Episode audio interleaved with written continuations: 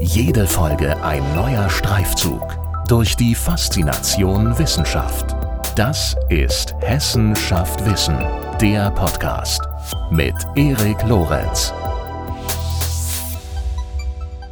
Die Bundesregierung hat Wasserstoff als Schlüsseltechnologie für die Bewältigung einer der größten Herausforderungen unserer Zeit eingestuft, die Energiewende. Da bei seiner Verbrennung lediglich Wasser entsteht, hat er das Potenzial zu einem klimaneutralen Energieträger. Doch grün ist Wasserstoff natürlich nur dann, wenn auch seine Herstellung ohne die Verwendung fossiler Energieträger funktioniert. Genau hier setzt die Forschung von Professor Dr. Kirstin Gutekunst an. Die Professorin für molekulare Pflanzenphysiologie versucht an der Uni Kassel Cyanobakterien in eine effiziente Wasserstofffabrik zu verwandeln.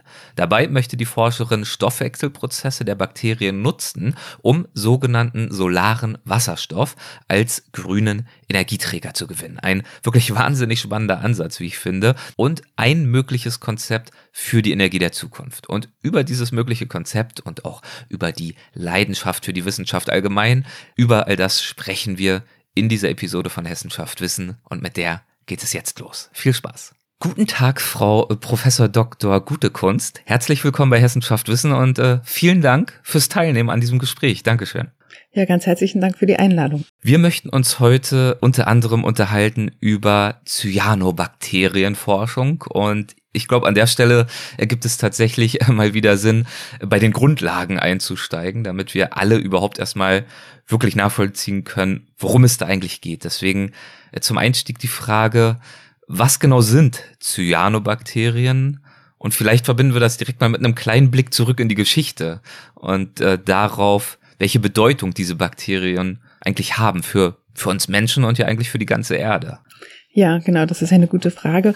Cyanobakterien sind Bakterien, wie der Name schon sagt. Das sind also Prokaryonten, die haben keinen Zellkern, sondern sind dann relativ einfach aufgebaut. Und das sind relativ alte Organismen. Das, was so besonders an diesen Organismen ist, ist, dass sie sich irgendwann mal oder dass sich in ihnen die oxygene Photosynthese entwickelt hat. Das ist praktisch die Photosynthese, bei der Wasser gespalten wird und wo dann Sonnenenergie genutzt wird, um, um Glucose zu machen. Und das war im, für die Evolution des Lebens ein ganz, ganz, ganz wichtiger Schritt.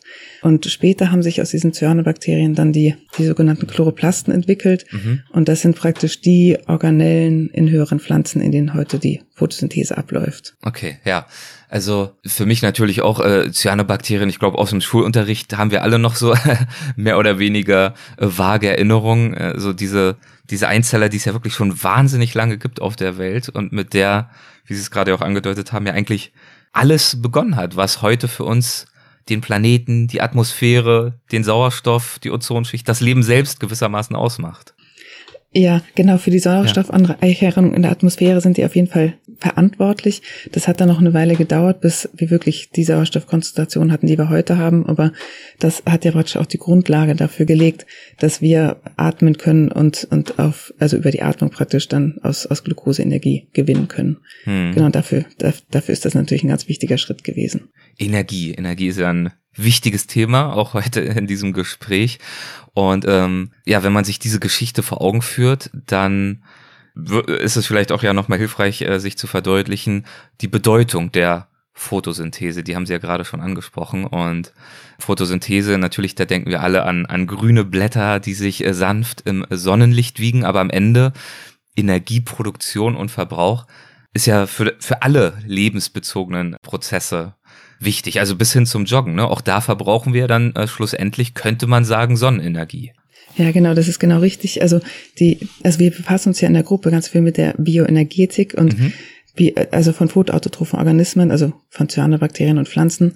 Und in der Bioenergetik, da geht es ganz viel darum, wie Lebewesen Energie speichern aus ihrer Umgebung und wie sie die nachher nutzen. Und in der Photosynthese ist das so elegant, weil hier wird praktisch Sonnenenergie gespeichert, dann in Form von, von Glucose erstmal. Ja. Und dadurch macht praktisch die Photosynthese eigentlich diese Sonnenenergie für ganz, ganz viele Lebewesen nutzbar. Weil wir können dann die Glucose praktisch veratmen und lösen dadurch praktisch die Sonnenenergie wieder aus der Glucose und können dann damit rumlaufen oder wachsen oder uns reparieren und so weiter. Und mhm. dadurch ist es schon so, dass die Photosynthese, das ist wie so eine, so eine Eintrittspforte. Also da wird sozusagen die Sonnenenergie gespeichert und dann, dann kann diese Sonnenenergie zwischen verschiedenen Leben, Lebe oder an andere Lebewesen praktisch weitergegeben werden. Und deshalb hat die Photosynthese wirklich eine ganz zentrale Rolle für das Leben auf der Erde. Hm, ja, Photosynthese und eben auch diese Cyanobakterien, denen wir dementsprechend zu ziemlichem Dank verpflichtet sind. Ja, das ja. kann man so sagen, genau. ja, und Sie haben in einem Interview vor einiger Zeit mal, äh, finde ich, wunderbar pointiert gesagt, ich zitiere sie mal, jetzt müssen wir sie noch einmal um einen Gefallen bitten, diese Bakterien. Ähm, welcher Gefallen ist das? Ja, genau. Ich, ich frage mich immer, ob wir das eigentlich dürfen, aber genau, genau, das, also die Idee ist, ähm, normalerweise ist es so, dass die Photosynthese genutzt wird, auch für Cyanobakterien, um wie gesagt, die Sonnenenergie in Form von, von Kohlenhydraten, also von Zucker zu speichern. Mhm. Es gibt es aber auch einen Ansatz oder eine, eine Idee, das ist auch nicht die Idee von Menschen, sondern das haben die sich selber ausgedacht. Es gibt sozusagen Übergangsstadien, da wird diese Sonnenenergie nicht in Form von Glucose gespeichert, sondern in Form von Wasserstoff. Das heißt, die, also das ist wirklich immer nur in Übergangszuständen, wenn die in Stress geraten und wenn praktisch die CO2-Fixierung nicht, noch nicht richtig funktioniert, dann nutzen sie manchmal die, also angeregte Elektronen aus der Photosynthese, um Wasserstoff zu produzieren. Mhm. Und die Idee ist, dass man diesen Prozess so verändert, dass man den biotechnologisch nutzen kann. Weil wenn man dann sogenannten photosyntetischen Wasserstoff hat, dann könnte man den theoretisch in eine Brennstoffzelle einspeisen. Ja. Ähm, und in einer Brennstoffzelle ist es so, dass man praktisch Wasserstoff und Sauerstoff zusammenbringt. Dann gibt es diese Knallgasreaktion. Ja. Und dabei wird ganz viel Energie frei und Wasser. Und das ist sozusagen die, der große Traum, dass man praktisch photosynthetischen Wasserstoff nutzt, um dann Energie für uns verfügbar zu machen. Wahnsinn. Eine ne wahnsinnig spannende Idee. Ich äh, fürchte, ich muss da an ein, zwei Stellen jetzt nochmal nachfragen, um sicher zu gehen, ja. dass ich das alles nachvollziehen äh, kann und unsere äh, Hörerinnen und Hörer natürlich genauso. Aber grundsätzlich, also kann ich mir das von der Idee her so vorstellen, dass wir Cyanobakterien, wenn das so klappen würde, gern naja, fast schon halten würden, kultivieren würden, wie, wie äh, ein Bauer, der vielleicht sein, sein Milchvieh hält. Ja, genau. Und auf diese Weise nutzbar machen. Äh, wie sind Sie oder wer auch immer, wie ist jemand auf diese Idee gekommen?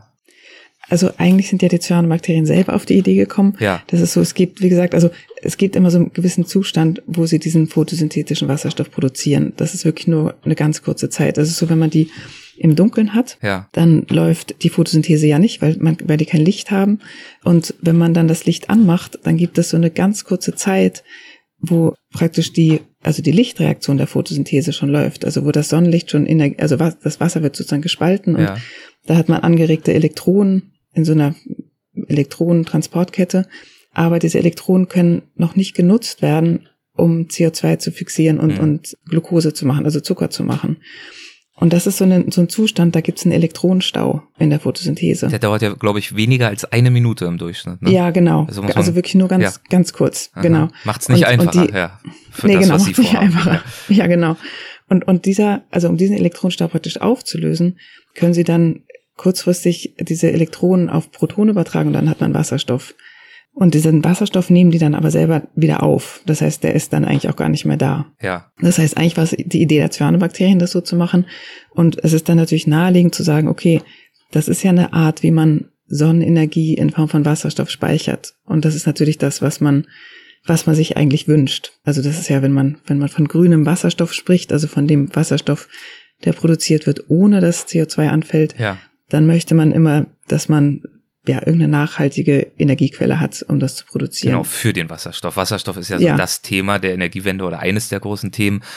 Aber genau wie Sie sagen, es kommt natürlich darauf an, woher stammt die Energie, die wir brauchen für diesen ja. Wasserstoff. Und diese Herkunft sollte natürlich idealerweise grün sein, sonst äh, bringt das Ganze ja relativ wenig. Und ja. die Cyanobakterien sind ein ein nachhaltiger Ursprung, eine nachhaltige mögliche Quelle für diesen grünen Wasserstoff. Ja, genau. Hm. Genau. Und äh, vielleicht nochmal äh, einmal übergeordnet Wasserstoff. Wa warum verbinden sich damit eigentlich so große Hoffnungen, wenn wir von der Energiewende sprechen?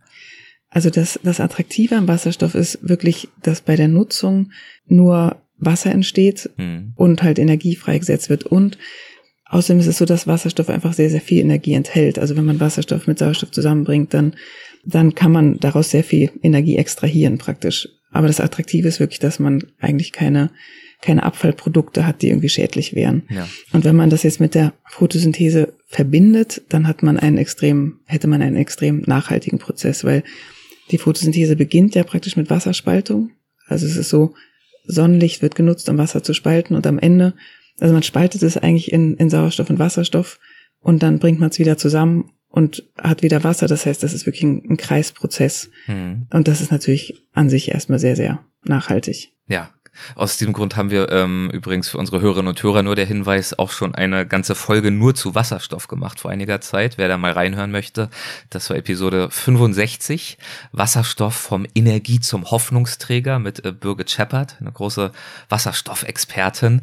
Und ähm, die gewiss äh, ihr Projekt könnte ich mir vorstellen auch äh, mit sehr großem Interesse verfolgen dürfte. Und bei diesem Projekt ist es also das Ziel, nochmal äh, zusammengefasst für mich, ähm, diese Cyanobakterien in dieser Kleinzeiteinheit, in diesem kleinen Zeitfenster zu erwischen, ja, indem sie gewissermaßen Wasserstoff schon produziert haben, aber noch nicht damit begonnen haben, den wieder abzubauen. Ist das ungefähr so richtig formuliert? Genau, das ja. ist richtig. Wir haben jetzt eine Sache gemacht, also das, was ich gerade beschrieben habe, das machen sozusagen Cyanobakterien freiwillig. Davon haben sie ja was, wenn sie diesen, diesen Elektronenstress oder diesen Stau abbauen. Ja. Was, was wir jetzt gemacht haben, wir haben Mutanten Und die sagen wir, also bei ihren Experimenten dazu, ne? Ja, genau, genau, ja. also mhm. praktisch uns, unser Team, genau. Ja. Wir haben so, wir haben Exo, äh, Mutanten erzeugt und zwar ist es so, wenn man, also wenn man irgendwas herstellen möchte in der Biologie, dann braucht man ja immer ein Enzym, also ein mhm. Protein. Mhm. Und das Enzym, was Wasserstoff produziert, das nennt sich Hydrogenase. Ja. Und das, was wir gemacht haben, wir haben praktisch diese Hydrogenase so an die Photosynthese gekoppelt, dass diese Wasserstoffproduktion jetzt nicht nur eine Minute anhält, sondern dass die diesen photosynthetischen Wasserstoff über mehrere Stunden produzieren. Das haben wir eigentlich dadurch gemacht, dass wir dieses Enzym, also diese Hydrogenase, die haben wir praktisch an das Photosystem 1, das ist einfach ein Komplex aus der Photosynthese, die haben wir zusammen fusioniert. Mhm. Und wir haben wir verhindern durch die Art und Weise, wie wir die zusammengebaut haben, verhindern wir, dass dieser Wasserstoff wieder aufgenommen werden kann. Und dadurch haben wir praktisch dieses, dieses Produktionsfenster erstmal erweitert. Das würde ja für mich bedeuten, also wir haben diese Bakterien, die kann man vielleicht kultivieren. Ähm, Sie haben gerade erklärt, welche Rolle die Hydrogenase dabei spielt. Wenn das klappt, hätten wir damit nicht äh, potenziell so ziemlich alle Probleme gelöst, was, äh, was nachhaltige Energieproduktion anbetrifft? Ja, genau, das, das wäre schön, wenn das so wäre. es gibt dann natürlich noch, also klar, wenn man das wirklich lösen werde, würde, glaube ich auch, dass das ein Prozess ist, der ein ganz großes Potenzial hat. Ja. Ähm, es gibt halt noch so ein paar sehr wichtige Herausforderungen. Und das eine, was, was die, den Prozess wirklich kompliziert macht, ist, dass dieses Enzym, also diese Hydrogenase, die arbeitet nicht in Gegenwart von Sauerstoff. Aha. Also die wird einfach durch Sauerstoff inhibiert. Ja. Und jetzt ist es ja aber so, also in dem Moment, in dem, ja genau, Aha. in dem Moment, in dem praktisch die Photosynthese läuft, entsteht ja immer Sauerstoff. Das heißt, die Photosynthese selber inhibiert das Enzym nach relativ kurzer Zeit. Hm. Das heißt, wenn wir jetzt, also im Moment ist es so, wenn wir Wasserstoff oder wenn photosynthetischer Wasserstoff über eine längere Zeit produziert wird, dann müssen wir dafür sorgen, dass wir diesen Sauerstoff wegnehmen.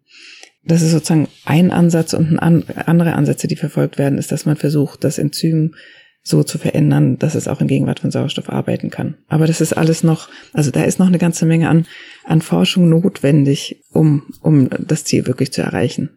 Und wie betreiben Sie, wie beteiligen Sie sich an dieser Forschung? Ähm, was für Experimente führen Sie dazu zum Beispiel durch? Ja, genau. Also das, was, was wir machen, wir, wir es gibt verschiedene Hydrogenasen und mhm. es gibt einige Hydrogenasen, die sind sauerstoffsensitiver als andere. Andere können halt so ein bisschen mehr Sauerstoff auch, auch ähm, aushalten. Und was wir zum Beispiel machen, ist, dass wir versuchen, verschiedene Hydrogenasen an dieses Photosystem 1 zu fusionieren, um ähm, das Problem ist nur, wir haben auch eins von diesen, also wir haben ein, ein sauerstofftoleranteres Enzym schon an Photosystem 1 fusioniert, aber das produziert leider nicht besonders gut Wasserstoff. Also es gibt da immer diese, also das ist so ein, ein Drehknopf, an dem wir arbeiten. Und das andere ist, dass der Prozess insgesamt noch nicht effizient ist. Also sozusagen die, die Übertragung von Elektronen vom Photosystem 1 auf die Hydrogenase, das ist einfach auch noch nicht richtig gut. Mhm. Ähm, mhm. das ist auch so eine Stellschraube, an der wir arbeiten. Und das, ja, das dritte, was mich äh, persönlich gerade auch wirklich sehr fasziniert ist, wir haben uns mit, mit zwei Gruppen zusammengetan, die diese Prozesse auch außerhalb von lebendigen Zellen verfolgen. Und das, was wir mit, mit diesen Gruppen machen, also das ist ähm, die Gruppe von Mark Nowacek und von, von Wolfgang Schumann mhm. in, in Bochum. Und wir haben jetzt zum Beispiel diese Komplexe aus Photosystem 1 und Zytogenase aus den lebendigen Zellen isoliert. Ähm, und in diesen Gruppen werden diese Komplexe dann auf, auf eine Elektrode praktisch aufgebracht. Und dann kann man auch so diesen photosynthetischen Wasserstoff produzieren. Und ich glaube, das ist auch so eine Sache, die, also die ich für sehr spannend, auch irgendwie wertvoll halte, ist, dass man dass praktisch verschiedene Gruppen zusammenarbeiten, dass man mhm. wirklich verschiedene Ansätze testet. Ja, ja, ja. Und äh, bei Ihren eigenen Ansätzen, wie kann ich mir das ganz äh, konkret vorstellen? Also wie, wie versuchen Sie diese Herausforderung, die Sie gerade skizziert haben, zu überwinden? Haben Sie dann so eine Art Cyanobakterienfarm bei sich im Labor oder wie, wie, oder sind das eher mathematische Modelle? Wie gehen Sie da genau vor? Nee, genau, wir haben, also wir arbeiten mit lebendigen Zellen. Ja. Ähm, das heißt, wir haben ähm, Kulturen, also genau, Kulturen von, von Cyanobakterien und das, was wir eigentlich in der Regel machen, ist, dass wir verschiedene Mutanten erzeugen. Also mhm. wir sehen, dass irgendwas nicht gut funktioniert und dann überlegen wir uns, wie man diese Dinge lösen könnte und äh, meistens ist halt die Antwort, dass wir entweder Kulturbedingungen ändern oder dass wir Gene nochmal irgendwie weiter modifizieren, um genau, um dann zum Beispiel ähm, Stämme zu produzieren, die einfach nochmal mehr, mehr äh, Wasserstoff produzieren.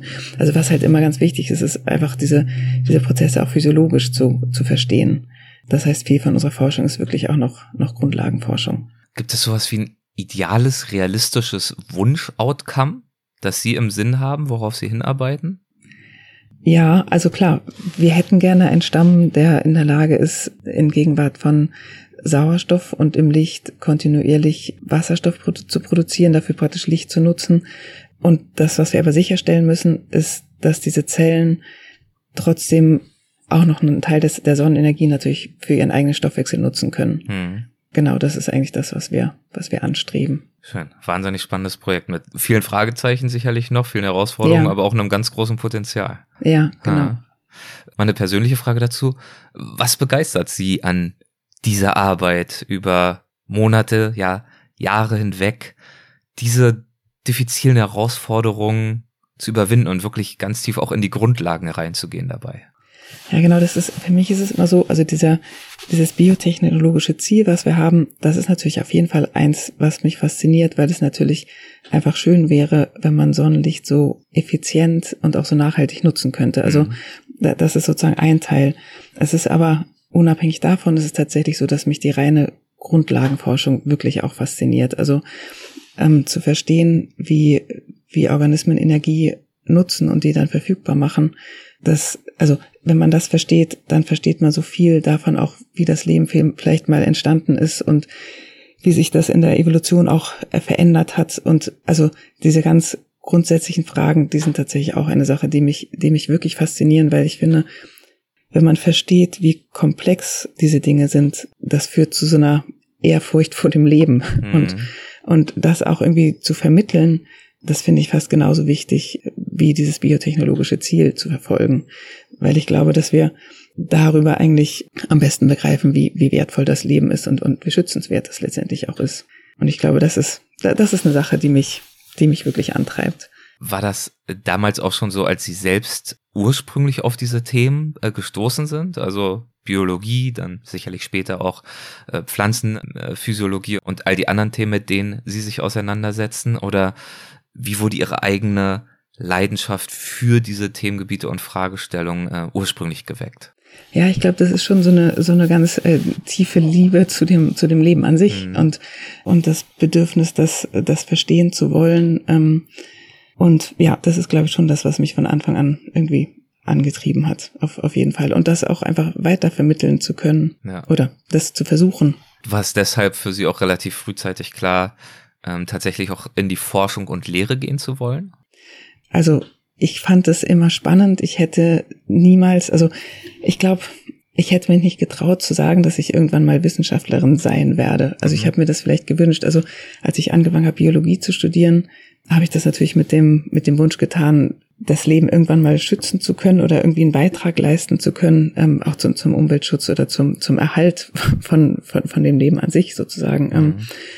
Wie das nachher, also wie ich das umsetzen würde, wusste ich damals nicht. Und es ist also gerade in der Wissenschaft, man hat ja nicht, man hat immer wenig Planungssicherheit und man weiß sehr, sehr wenig, wie das alles weitergeht. Deshalb traut man sich gar nicht so richtig lange, also große Pläne zu machen, sondern es ist eher so, dass man, oder bei mir war es zumindest so, dass ich einfach immer einen Schritt nach dem nächsten gemacht habe und dann dann in der Regel dankbar war, dass ich so lange in der Forschung bleiben durfte. Also fällt Ihnen das manchmal so. schwer, dieses äh, Zutrauen zu haben, sich auch gedanklich ja trotzdem mittel- und langfristig in der Forschung, in der Wissenschaft zu verorten? unter dieser ähm, Komponente der, der Unsicherheit und der schwierigen Planbarkeit, die damit oftmals ja einhergeht? Ja, also ich finde, ich glaube, ich glaube, es gibt fast niemanden, ähm, der, der da so ganz drüber steht. Also jetzt bin ich ja sozusagen sicher, aber mhm. ich glaube, die Zeit, in der man nicht weiß, wie es weitergeht, die ist, glaube ich, für, für alle Wissenschaftler und Wissenschaftlerinnen nicht einfach auszuhalten. Mhm. Also das ist, das ist schon irgendwie eine Belastung und es tut mir auch immer so ein bisschen leid, ähm, dass, dass dieser akademische Bereich immer noch so organisiert ist, dass man junge Menschen wirklich lange in so einer Unsicherheit hält. Befristeten äh, Stellen. In ja. diesen, ja, diese befristeten Verträge und dann wissen die Leute aber nicht, wie lange sie noch Geld haben und dann geht es zwei Jahre weiter und dann sollen sie wieder umziehen und das ist, das ist schon nicht ganz einfach. Also die Forschung an sich, die bringt den Leuten ja in der, in der Regel wirklich viel Spaß. Hm. Also das ist, da sind die, also da sind diese Leute sich immer einig, aber die, so dass das die Arbeitsbedingungen, die sind, die sind schon herausfordernd. Ja, und ja. deswegen umso wertvoller, wenn es dann gelingt, ähm, eine spannende Professur zu erhalten, ähm, ja, angefragt zu werden. Und Sie sind ja nun äh, Professorin und zwar für molekulare Pflanzenphysiologie, äh, was für mich auf den ersten naiven Blick nicht ganz perfekt zusammenpasst mit diesem äh, wahnsinnig spannenden Thema äh, der Bakterienforschung, der Cyanobakterien. Wie ist da der Zusammenhang, der thematische?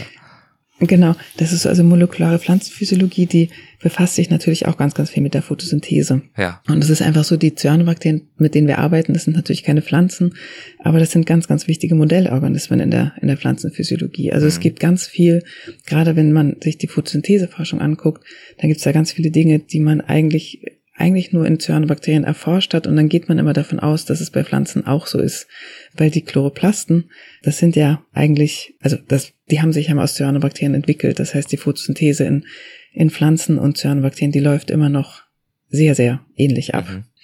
Wir arbeiten aber auch mit Pflanzen. Also wir gucken uns ja neben den, also wir haben einmal die Wasserstoffforschung und das andere, womit wir uns befassen, ist der, der Kohlenhydratstoffwechsel. Also wir gucken uns an, was weiß ich, CO2-Fixierung und dann wird Glucose aufgebaut und wird es wieder abgebaut und so. Also auch diese Prozesse gucken wir uns an und die, die untersuchen wir tatsächlich auch in Pflanzen und vergleichen das dann mit dem, wie es in Cyanobakterien ist. Auf der Website Ihres Fachgebiets ist zu lesen, Zitat, wir befassen uns mit der Bioenergetik in Fotoautotrophen. Und ich glaube sogar, dass Sie diesen Begriff äh, vorhin schon mal erwähnt haben, aber äh, zur Sicherheit würde ich das trotzdem gerne noch einmal nachfragen. Was genau versteht man eigentlich unter Bioenergetik als Feld und was sind äh, dann genau die Fotoautotrophen?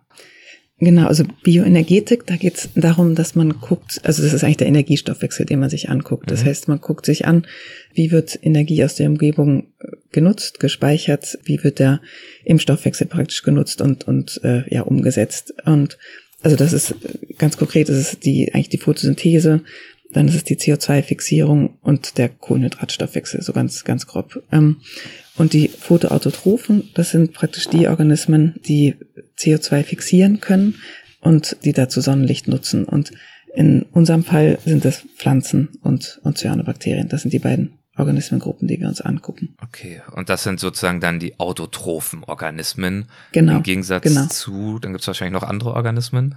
Genau, das sind die, die Heterotrophen. Also wir zum Beispiel, wir sind heterotroph, weil wir brauchen Glucose, um, ja. um daraus dann Energie zu gewinnen. Und genau. Und die Autotrophen, die bauen sich praktisch ihre Glucose selber auf. Und Photoautotroph heißt halt zusätzlich, dass sie dann Licht nutzen. Genau. Also zwei ganz grundlegende Stoffwechselstrategien, die es da gibt. Und äh, ja. äh, ich meine, Sie haben sich ja genau mit diesen Strategien auch mal beschäftigt. Ne? Also damit, wie, wie die eigentlich entstanden sind und äh, welche da vielleicht auch zuerst da war, wie sie sich entwickelt haben. Ja, genau. Also es gibt, es gibt so eine ganz lange Debatte darüber, ja. ähm, wer, wer zuerst da war. Also sozusagen die, die erste, die erste lebendige Zelle hatte die einen, einen heterotrophen Stoffwechsel, also hat sie praktisch irgendwelche Kohlenhydrate aus der Umgebung genutzt oder war die erste Zelle eine autotrophe Zelle, also war das eine, die praktisch CO2 fixieren konnte. Und Genau, das ist wirklich eine lange, lange Debatte und man, das ist auch so eine Debatte, die, man kann das ja wahrscheinlich nie so ganz schlussendlich beantworten, weil diese mhm. Prozesse einfach so weit zurückliegen, dass man, dass es ganz schwer ist zu beweisen, wie es am Anfang wirklich gewesen ist. Das heißt, man ist eigentlich darauf angewiesen, dass man Modelle hat und sich überlegt, wie es gewesen sein könnte und dann dann gilt sozusagen das, was, was, was das Wahrscheinlichste ist. Ähm, was halten Sie für am wahrscheinlichsten? Genau, ich glaube halt, dass beide Prozesse gleichzeitig entstanden sind. Also die, die Autotrophen und die Heterotrophen, die sind ja voneinander abhängig. Also wir, wir brauchen ja Pflanzen, das ist offensichtlich. Ähm, wir brauchen die, den Sauerstoff von den Pflanzen. Es ist aber nicht so, dass die Pflanzen nicht auch uns bräuchten. Also die Pflanzen atmen nachts natürlich auch selber. Trotzdem ist es so, dass diese, dieser Autotrophenprozess, also der, der Aufbau von, von Kohlenhydraten und der Abbau wieder von Kohlenhydraten, die sind aufeinander angewiesen, weil wenn ein Prozess immer nur in eine Richtung abläuft, dann hätte man ja, dann würde es ja irgendwann passieren, dass sich das Produkt praktisch anhäuft. Mhm. Und wenn sich ein Produkt anhäuft, dann verlangsamt das den Prozess. Und das, was man braucht, ist, dass das Produkt am Ende wieder verbraucht wird. Und nur wenn das gegeben ist, dann hat man so einen Kreisprozess. Also sozusagen irgendjemand fixiert CO2 und, und macht Zucker und jemand anderes verbraucht den Zucker und das CO2 wird wieder freigesetzt und dann kann der andere das CO2 wieder fixieren. Und wenn man, wenn man Prozess hat, also wenn man zwei Prozesse hat, die, die voneinander abhängig sind, dann finde ich, ist das eigentlich unvorstellbar, dass der eine Prozess ohne den anderen entstanden ist, sondern dann ist es eigentlich naheliegend davon auszugehen, dass sich die beiden Prozesse praktisch parallel entwickelt haben. Und deshalb glaube ich, dass sozusagen autotrophe und heterotrophe Organis äh, Stoffwechsel auf jeden Fall, dass die parallel entstanden sein müssen. Ob das jetzt in verschiedenen Zellen war, war oder in, in, innerhalb einer Zelle, das ist, das ist sozusagen egal. Es geht einfach darum, man braucht immer irgendwas, was praktisch das Produkt wieder verbraucht. Sonst, mhm. ja. Gibt es irgendwann ein Über, also Sonst, kippt die, kippt die Balance, ja. Ja, genau, genau, ja. hm, genau. Verstanden, okay, ja, wahnsinnig spannend. Hm. Ich würde gern einmal noch ganz kurz zurückkommen auf Ihre äh, gegenwärtigen äh, Forschungsprojekte, Experimente rund um unter anderem die Cyanobakterien. Da haben Sie vorhin des Öfteren das Wir-Wort äh, verwendet. Sie haben gesagt, wir forschen daran, wir sind da noch dran, diese und diese Herausforderungen stellen sich uns noch. Wer ist in diesem Fall eigentlich wir? Also wo und wie äh, sind Sie an der Uni Kassel eingebunden mit diesem und anderen Forschungsprojekten? Genau, also wir ist natürlich einmal einfach die, die Arbeitsgruppe. Mhm. Genau, die, die Experimente, also konzipieren und, und äh, machen wir natürlich irgendwie gemeinsam, wobei ich nicht mehr so viel im Labor stehe. Das sind dann, dann eher meine Mitarbeiterinnen und Mitarbeiter. Genau, man arbeitet ja auf jeden Fall immer in, in einem Team. Mhm. In, das ist sozusagen einmal innerhalb der Gruppe, aber dann sind natürlich auch Kooperationen nach außen ganz, ganz wichtig. Ähm, Im Moment kooperieren wir in erster Linie mit, mit Gruppen, also mit anderen Gruppen in Deutschland, aber natürlich auch, ähm, auch international. Und dann ist es ja so, dass die, die Ziele, die wir haben, die verfolgen natürlich zum Glück nicht nur wir, sondern es gibt natürlich eine ganze Reihe an Gruppen, hm. die zum Beispiel versuchen, diesen photosynthetischen Wasserstoff also zu produzieren. Und mit denen kooperiert man natürlich auch und, und da gibt's immer viel Austausch auf, auf Konferenzen oder über Publikationen oder auch direkte Zusammenarbeiten. Wie ist es an der Uni Kassel? An äh, in welchen Studiengängen kann man sie dort erleben als, als Lehrende? Also in der, in der Biologie auf jeden Fall, ja. in den Nanowissenschaften auch. Und da in Kassel soll jetzt so ein, soll, soll ja so ein Nachhaltigkeitsstudiengang aufgebaut werden. Und da möchten wir auch auf jeden Fall äh, mitwirken, weil der fasziniert mich ganz, ganz toll. Also das ist, das ist wirklich, wirklich ein ganz, ganz tolles Projekt in Kassel, finde ich. Also wissen Sie, wann es damit losgeht? Also es hat eigentlich schon ein bisschen angefangen. Also die die Gründungs, das Gründungsdirektorium ist jetzt, ähm, also die, das, das findet sich gerade und es geht jetzt wirklich los. Und das ist ja einfach, also das ist so ein, eine tolle Idee. Also das, was man da versucht, ist dass auf ganz, ganz vielen Ebenen eigentlich über Nachhaltigkeit nachgedacht wird. Ja. Also auf, auf, also praktisch soziologisch, ähm, naturwissenschaftlicher, technischer Ebene, politischer Ebene. Das ist einfach das, also das, was erkannt worden ist, ist, dass man, wenn man Nachhaltigkeit, also wenn man nachhaltig wirtschaften möchte, dass man dazu auf ganz vielen verschiedenen Ebenen dieses Prinzip der Nachhaltigkeit wirklich ähm, verstanden haben muss und verinnerlicht haben muss, weil Verstehen, genau, also, verinnerlichen und auch verzahnen idealerweise ja, und nicht in ja, Insellösungen genau. äh, zu denken. Das ja, ist natürlich ja, eine, ja. eine gute Erkenntnis. Äh, wusste ich noch gar nicht, dass der Studiengang geplant ist. Ja. ja, ja, es geht halt auch darum, dass man also auch auch wirtschaftlich ist es ja, also es ist wichtig, dass man nachhaltig wirtschaftet. Mhm. Wenn man eine nachhaltige Energieform oder Energienutzung hat, das hilft irgendwie nicht, wenn man dann also wenn einfach die Art und Weise, wie wir wirtschaften, nicht nachhaltig ist. Und, und das ist eigentlich dieser Ansatz, den dieses Nachhaltigkeitszentrum wirklich ähm, verfolgt. Und ja, davon bin ich sehr, sehr überzeugt und, und daran möchte ich auch sehr, sehr gerne mitarbeiten und mitwirken. Okay, also das Direktorium hat sich schon gefunden. Wissen Sie, ab wann äh, dieser Studiengang dann äh, Studierende zulässt? Wann es wirklich losgeht? Äh, da bin ich gerade überfragt. Okay. Ich glaube, ja. Schauen wir mal nach. Aber wird ja dann da, wohl. Dauert, dauert nicht mehr, dauert nicht mehr lang. Wird dann ich. wohl, äh, wenn die Folge erschienen ist, nicht mehr allzu lange fern sein. Ja, ja, okay. genau. Hm. Sehr, sehr schön. Ach, das, äh, das war doch ein schöner Streifzug äh, durch ein bisschen die Geschichte. Ne? Wenn wir ganz weit zurückblicken, ja. zweieinhalb Milliarden Jahre, äh, sind wir natürlich tief in der Geschichte, als das Leben begonnen hat, äh, dank der Cyanobakterien. Aber hoffentlich ähm, weisen sie uns ja auch einen kleinen Teil des Weges äh, in die Zukunft hinein, äh, in Bezug auf die nachhaltige Energieproduktion der Zukunft. Und es hat so weit bis hierher äh, mir sehr viel Spaß gemacht, mit Ihnen genau über diese Themen zu sprechen. Aber ich muss Sie äh, direkt warnen, wir haben es noch nicht ganz geschafft, denn am Ende unserer Folgen haben wir immer noch äh, die kleine, ganz harmlose Rubrik der Halbsätze. Das heißt, äh, mit Ihrem Einverständnis würde ich Ihnen gern noch ein paar Halbsätze anbieten und wir schauen ja. einfach, was Ihnen dazu so in den Sinn kommt, ob Ihnen dazu ja, etwas ja. in den Sinn kommt. Können Sie gern von sich aus, von Ihrer Seite aus auch etwas länger halten als ein Halbsatz, ganz Ja, ja. Okay, es geht los. An der Biologie begeistert mich bis heute eigentlich dieser Überlebenswille. Ah, der Überlebenswille in allen lebenden Dingen. Ja, also was mich an der Biologie so fasziniert, es gibt ja physikalische oder auch biochemische Gesetzmäßigkeiten. Mhm. Und ich finde eine Sache, man kann auf dieser Grundlage verstehen, wie das Leben entstanden ist. Aber es gibt immer noch so ein, eine Sache, finde ich, die wirklich schwer zu verstehen ist. Und das ist, warum es Leben überhaupt gibt das ist ein Geheimnis, dem sie auf der Spur sein wollen oder ein Geheimnis, das sie einfach reizt als Mysterium und sie sozusagen in diese Welt der Biologie hineingelockt hat? Ja, ich glaube, ich glaube beides. Ja. Also ich weiß nicht, ob man das jemals äh, wirklich beantworten kann. Man kann so viele Dinge naturwissenschaftlich erklären.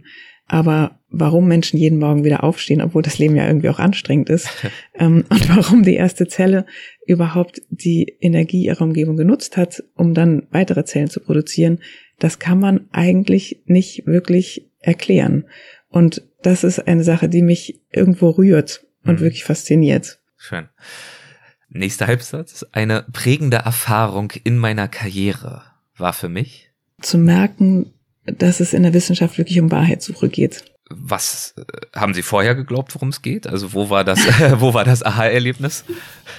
Nein, das oder, war, glaube ich, oder das wie haben Sie das erkannt? So, dass, da, weil man in der Wissenschaft wieder immer wieder an eigene Grenzen stößt. Und ja. zwar in dem Moment, also man kann wirklich Täuschung von Wahrheit irgendwo unterscheiden oder das ist, das ist ja irgendwie das Ziel von Forschung. Man macht so viele Experimente, manchmal täuscht man sich auch, aber wenn man hartnäckig ist, dann ist die Wahrscheinlichkeit, dass man Dinge findet, die wahr sind, wird immer größer.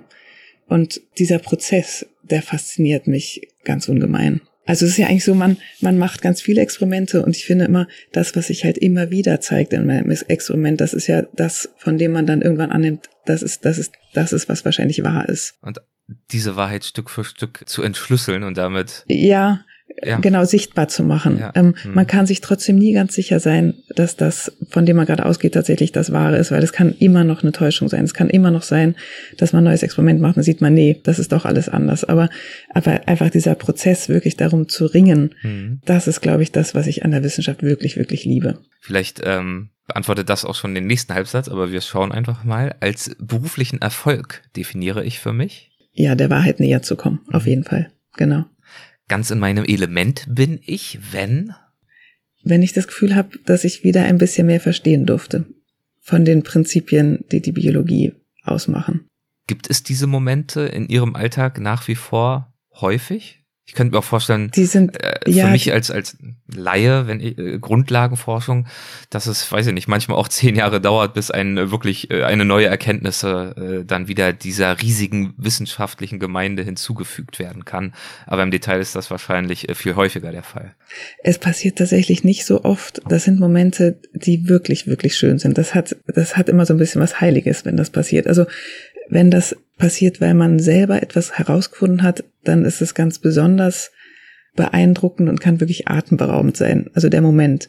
Es kann aber ja, manchmal ist es auch so, dass man einen Vortrag hört oder dass man etwas liest, ähm, dass also eine andere Gruppe etwas rausgefunden hat, was was uns wirklich alle weiterbringt. Und das sind ganz, ganz tolle Momente. Also wirklich an der, an der Speerspitze mit dabei zu sein, des Wissens ja. der Wahrheit. Ob man das nun ja. selber gerade herausfindet oder Kolleginnen und Kollegen. Ja. Hm. Das, man, man findet es ja auch oft gemeinsam heraus. Also jeder gibt so ein kleines Detail dazu und dann, wenn, dann gibt es diese Momente, in denen man, in denen sich manchmal wirklich ein Bild ändert. Und das kann auch auf einer Konferenz sein, dass man einen Vortrag hört und versteht, okay, so ist es. Und das ist einfach, ja, das ist wirklich atemberaubend. Und das, das sind ganz, ganz schöne Momente.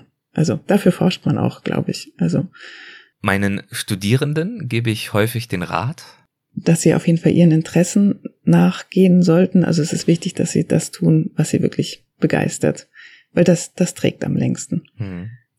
Für die Zukunft sehe ich die spannendsten äh, Forschungs- oder Tätigkeitsfelder in der Pflanzenphysiologie oder auch der Bioenergetik in?